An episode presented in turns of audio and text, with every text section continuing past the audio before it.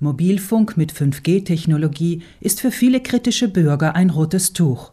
Hochfrequente elektromagnetische Wellen, die noch mehr Daten übertragen, das kann doch nicht gesund sein, ist ihre Überlegung.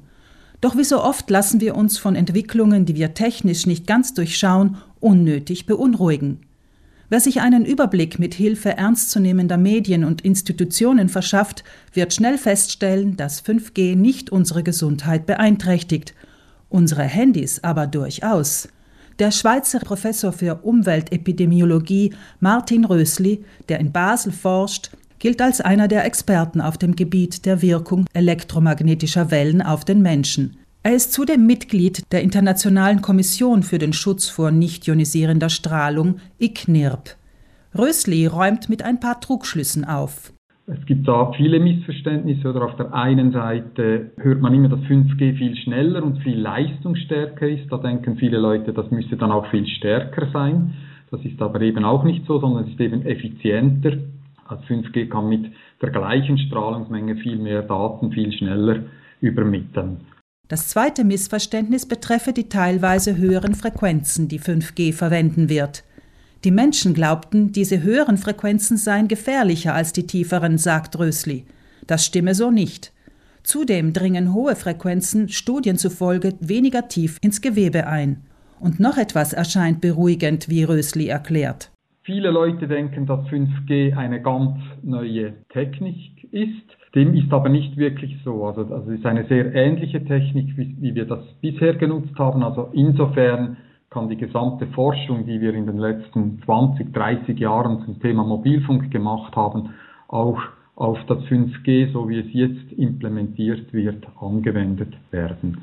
Es sei aber ebenso falsch zu sagen, dass der Mobilfunk keinerlei Belastung für den Menschen darstelle. Verhältnismäßig hoch sei die Strahlenbelastung beispielsweise, wenn wir das Mobiltelefon bei schlechtem Empfang nutzen, sagt Rösli. Ein Handy, wenn es sehr schlechten Empfang hat, kann bis 100.000 Mal stärker strahlen, als wenn es optimalen Empfang hat. Und das sind sich viele Leute nicht bewusst, oder dass genau die Leute, die eigentlich keine Handyantenne wollen, wenn sie trotzdem ein Handy brauchen, dass sie dann schlussendlich eine höhere Strahlenbelastung haben. Bei einem moderaten täglichen Gebrauch von fünf Minuten für Telefonate und einer Stunde Internetnutzung am Handy ginge die Strahlenbelastung zu 90 Prozent vom eigenen Mobiltelefon aus und nur etwa zu 10 Prozent von Mobilfunkantennen, unabhängig ob 5G oder 4G. Wer sich also Sorgen um die Strahlenbelastung mache, habe es völlig in der Hand, diese zurückzuschrauben, sagt Rösli. Ich glaube, wichtig ist einfach zu realisieren, dass mit jeder Verdoppelung vom Abstand zur Quelle sich die Belastung halbiert. Also ob man das Handy einen Zentimeter vom Kopf weg hat oder zehn Zentimeter, das macht einen riesen Unterschied aus. Also in dem Sinn gibt es die einfache Regel, möglichst weit weg vom Körper, möglichst natürlich zum Beispiel auch, auch kabelgebundene Einrichtungen benutzen, dort wo das möglich ist. Und so kann man eigentlich wirklich im Normalfall 90 Prozent der Strahlenbelastung reduzieren. Nicht zuletzt kann jeder beim nächsten Handykauf darauf achten, dass dieses einen möglichst tiefen SAR-Wert aufweist. Das ist die sogenannte spezifische Absorptionsrate, die die Intensität der Strahlenbelastung des Handys in Zahlen ausdrückt. Die sicherste Option bleibe jedenfalls die Kabelverbindung ans Internet, sagt Rösli, etwa wenn wir im Homeoffice stundenlang online sind. Selbst ein WLAN verursache eine gewisse Strahlenbelastung, wenngleich deutlich schwächer als der Mobilfunk.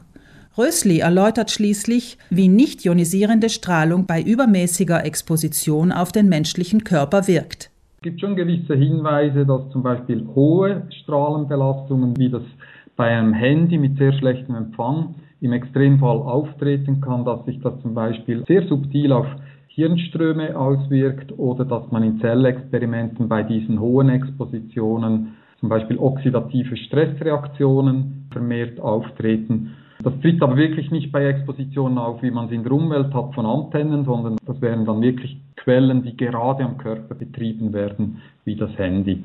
Trotz langjähriger Forschung sei es aber bislang wissenschaftlich nicht nachgewiesen, dass diese Wirkungen tatsächlich der Gesundheit schaden, sagt Rösli denn Gehirnströme ließen sich auch von einem Dauerlauf oder einem zusätzlichen Kaffee beeinflussen, ohne dass dies ungesund sei. Das Fazit lautet also, Ideal ist es, das Handy lediglich zu benutzen, wenn es keine bessere Alternative gibt und es zumindest über einen guten Empfang verfügt. Auch das Gerät während seiner Nutzung auf Abstand zum Körper zu halten, ist leicht, etwa indem wir mit Lautsprechfunktion oder mit Kopfhörer telefonieren, aber dabei das Handy nicht in der Hosentasche lassen. Und letztlich ist die 5G-Technologie und vor allem eine gute Ausstattung an Antennen sinnvoll, um die steigende Menge an Daten effizient und damit mit möglichst wenig Strahlenbelastung durch den Äther zu schicken.